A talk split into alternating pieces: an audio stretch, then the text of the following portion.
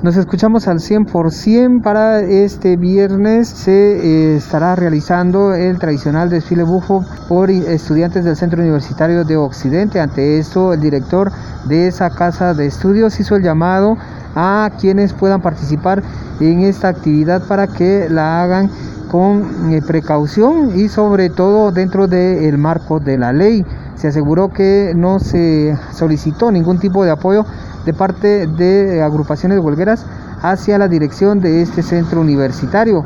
Es eh, César Milián, director del CUNOC, quien habla al respecto.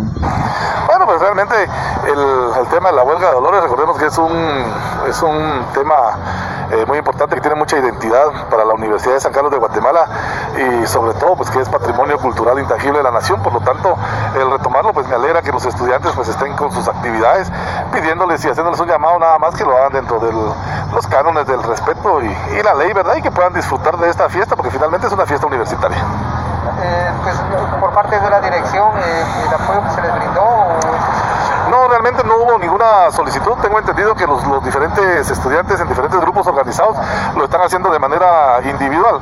Sin embargo, pues eh, si ellos eh, a estas horas todavía solicitaran algún apoyo, algún respaldo, por supuesto que como dirección general tendríamos que dárselos porque es una actividad de la universidad, solo haciendo ese llamado que se haga con el respeto y el, como les digo, pues también eh, que puedan disfrutar ellos de esta fiesta, sobre todo porque es un patrimonio nacional.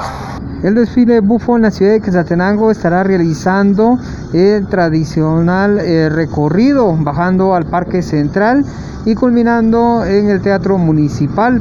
También eh, pues se tuvo la presencia de algunas patrullas de la Policía Nacional Civil quienes han estado en resguardo esto en los alrededores del Centro Universitario de Occidente.